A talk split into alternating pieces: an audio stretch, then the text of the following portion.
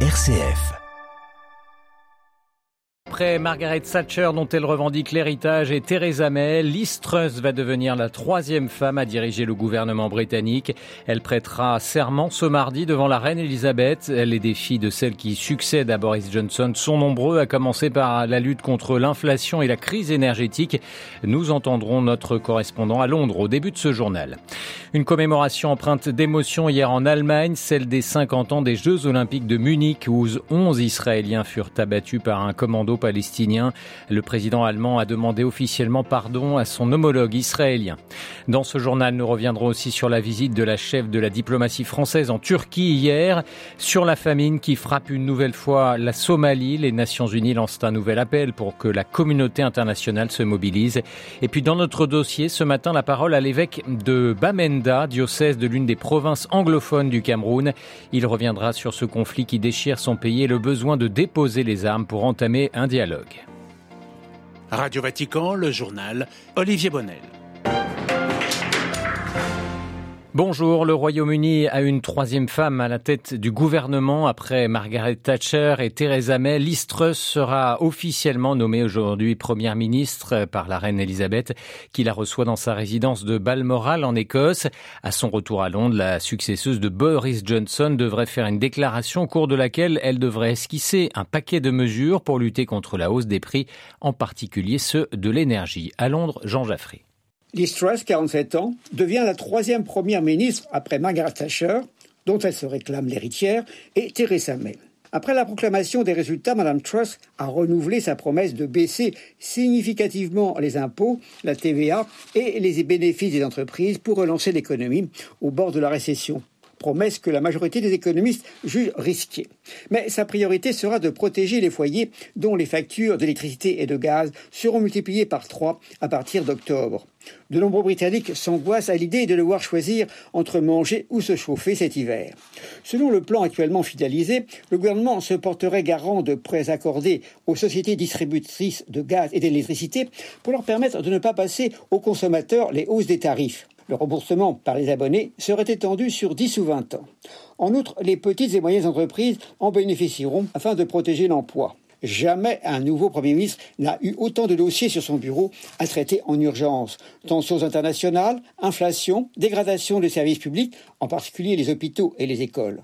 À la mi-septembre, les négociations sur le protocole nord-irlandais reprendront avec l'Union européenne. Enfin, la mobilisation contre la vie chère se poursuit. Une série de grèves sont prévues à l'automne. Londres, Jean Laffray, Radio Vatican. Hier, Emmanuel Macron s'est dit euh, à disposition pour pouvoir travailler entre alliés et amis avec la nouvelle première ministre britannique. Interrogé il y a deux semaines en pleine campagne de son parti conservateur, Listrus avait refusé de, refusé de répondre sur le président français, ami ou ennemi, justement. La France qui se dit prête à livrer de l'électricité et davantage de gaz à l'Allemagne en, échange d'électricité si la crise énergétique le nécessite encore cet hiver. Emmanuel Macron et Olaf Scholz se sont entretenus en vidéoconférence à ce propos hier après-midi. Crise politique Excusez-moi. Crise politique en Slovaquie. Le gouvernement de centre droit a perdu hier sa majorité parlementaire suite à la démission de quatre ministres libéraux. Les ministres euh, des Affaires étrangères, de l'économie et de la justice ont démissionné peu de temps avant euh, celui euh, de l'économie Richard Sulik. Je vous en parlais en titre il y a 50 ans, les 5 et 6 septembre 1972, lors des Jeux Olympiques de Munich, un commando palestinien tuait 11 athlètes israéliens et un policier allemand. Cinq décennies plus tard, les présidents allemands Franco-Walter Steinmeier et israélien Isaac Herzog se sont retrouvés hier sur les lieux du drame pour une cérémonie de commémoration. Cérémonie qui marque une étape importante car le chef de l'État a endossé la responsabilité allemande dans les différents échecs de l'époque. À Berlin, Delphine Herbolier. Frank-Walter Stallmeyer a demandé pardon aux proches des victimes de l'attentat. Pardon pour le manque de protection des athlètes à l'époque. Lors de ces Jeux olympiques, la sécurité avait volontairement été allégée afin de trancher avec les JO de 1936 organisés par les nazis. Or, la faiblesse du système de sécurité a permis aux huit terroristes palestiniens d'entrer au village olympique et de prendre les onze athlètes en otage. Sans parler du manque de préparation des forces de l'ordre allemandes visiblement dépassées et qui ont échoué dans leur opération de sauvetage. Frank-Walter Steinmeier a aussi demandé pardon pour le manque d'explications qui a sévi durant 50 ans. Car depuis 1972, aucune explication n'a été donnée aux familles des victimes. Des familles qui ont refusé jusqu'à la semaine dernière les propositions d'indemnisation jugées trop faibles. Un accord a finalement été obtenu. Les familles obtiennent 28 millions d'euros d'indemnisation et pourront peut-être même un jour connaître les détails de cette série d'échecs. Une commission d'historiens israéliens et allemands a été créée. Elle aura accès aux documents classés défense. Berlin, Delphine Herbolier pour Radio Vatican. La mission de l'Agence internationale de l'énergie atomique, l'AIEA, devrait publier aujourd'hui son rapport sur la centrale nucléaire de Zaporizhzhia dans le sud de l'Ukraine après sa visite sur place. Hier, le dernier réacteur a été débranché du réseau électrique. Selon l'opérateur ukrainien qui gère la centrale, un incendie suite à des bombardements russes a endommagé une ligne électrique reliant cette unité au réseau ukrainien. Hier, les autorités pro-russes dans le sud de l'Ukraine ont évoqué un report d'un référendum d'annexion prévu par Moscou en raison des contre-offensives des forces ukrainiennes dans la région. La guerre en Ukraine qui doit cesser, c'est ce que rappelle une nouvelle fois le pape François dans un entretien à la branche portugaise de la, télé CNN. Le dialogue est difficile, mais ce n'est qu'avec le dialogue qui s'apprend en famille que l'on peut avancer, souligne le pape dans cet entretien. La ministre française des Affaires étrangères Catherine Colonna était hier en Turquie avec laquelle la France entretient des relations souvent tendues pour s'assurer notamment de la solidarité de ce pays de l'OTAN, médiateur dans le conflit ukrainien. Si des désaccords ont percé sur la Grèce ou sur la Syrie, c'est surtout sur la question du rôle de la France en Afrique que des tensions ont émergé lors de la conférence de presse commune avec son homologue turc Mevlut Cavusoglu. À Istanbul, les précisions d'Anand Lower. Mevlut Cavusoglu n'a pas relevé l'allusion de Catherine Colonna lorsque cette dernière a appelé à éviter toute escalade verbale ou toute provocation entre Athènes et Ankara suite aux propos récents du président turc à l'encontre du voisin grec. Il n'a pas réagi lorsque la ministre française a mis en garde contre toute initiative déstabilisante dans le nord de la Syrie où la Turquie envisage de mener une nouvelle offensive, ni lorsque Catherine Colonna a insisté sur l'importance de ne pas laisser la Russie contourner les sanctions liées à la guerre en Ukraine, sanctions que la Turquie refuse d'appliquer. Le chef de la diplomatie turque a préféré revenir largement sur l'appel d'Emmanuel Macron à contrer les propagandes anti-françaises, notamment en Afrique, désignant la Russie, la Chine et la Turquie.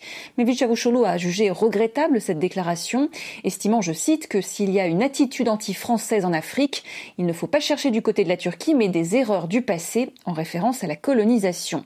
Nous ne parlons pas de néocolonialisme concernant la Turquie que l'on n'en parle pas concernant la France, a pour sa part réagi Catherine Colonna citant plutôt des difficultés de communication sur la présentation du rôle de la France en Afrique. À Istanbul, un pour Radio Vatican. Au Tchad, l'Église catholique suspend sa participation au dialogue national. L'esprit du dialogue s'effrite, regrette les évêques qui évoquent des discussions ressemblant à une campagne électorale. Ouvert le 20 août dernier, les conclusions de ce dialogue devraient permettre le retour de l'ordre constitutionnel rompu après le décès le 20 avril 2021 du président Idriss Déby, notamment par la tenue des élections libres et démocratiques et la remise du pouvoir aux civils. La Somalie a faim et la situation humanitaire dans ce pays de la Corne de l'Afrique est catastrophique. Les Nations Unies ont lancé hier un nouvel avertissement pour interpeller la communauté internationale. Selon les dernières données de l'ONU, la famine arrivera dans le sud du pays entre octobre et décembre de cette année et déjà plus de 200 000 personnes sont en grave danger. Marine Henriot. Une situation gravissime liée à plusieurs facteurs. Depuis juin 2020, la pluie ne tombe pas suffisamment et la Somalie est plongée dans la plus importante sécheresse depuis 40 ans. Une sécheresse qui décime les troupeaux qui sont pourtant la base du mode de vie d'une partie de la population. La sécheresse décime également les cultures qui avaient déjà été ravagées par une invasion de criquets il y a deux ans. Viennent également les confinements à cause du coronavirus et le ralentissement du commerce qui ont précarisé de nombreux Somaliens. Enfin, la guerre en Ukraine est venue aggraver la situation alors que plus de 90% du blé importé normalement en Somalie vient de Russie ou d'Ukraine. Par ailleurs, l'acheminement de l'aide humanitaire est impossible dans certaines zones rurales contrôlées par les Shebab, un groupe djihadiste affilié à Al-Qaïda. Conséquence, plus de la moitié de la population somalienne manque déjà d'eau. La faim et la soif ont jeté sur les routes un million de personnes depuis 2021. En 2011, déjà, une famine avait tué près de 260 000 personnes, dont la moitié des victimes étaient des enfants de moins de 5 ans. Marine Henriot et plus d'informations à retrouver sur la Somalie sur notre site internet vaticanews.va.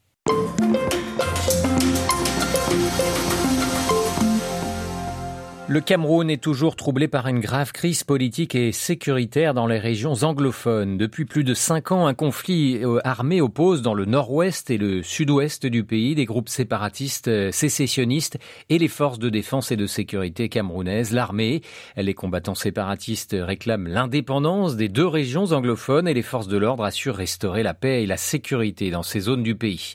Entre exactions, enlèvements, exécutions sommaires et actes de viol, les populations vivent constamment dans la peur.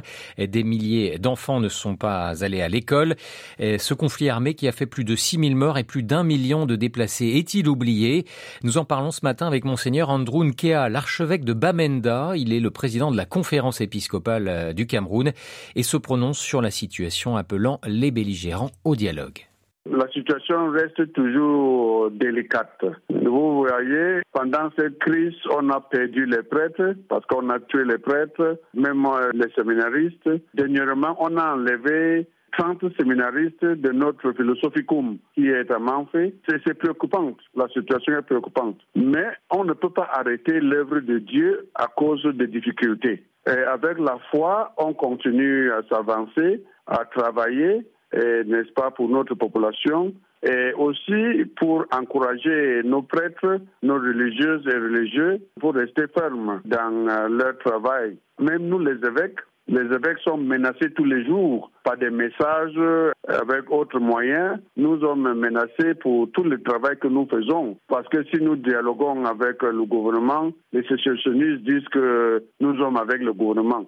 Si nous parlons avec euh, les sécessionnistes, le gouvernement eux-mêmes ils disent que nous sommes avec les sécessionnistes. Donc c'est une situation délicate, mais les évêques doivent continuer à faire leur travail. Comment compte procéder l'Église pour euh, aider à la résolution de cette crise?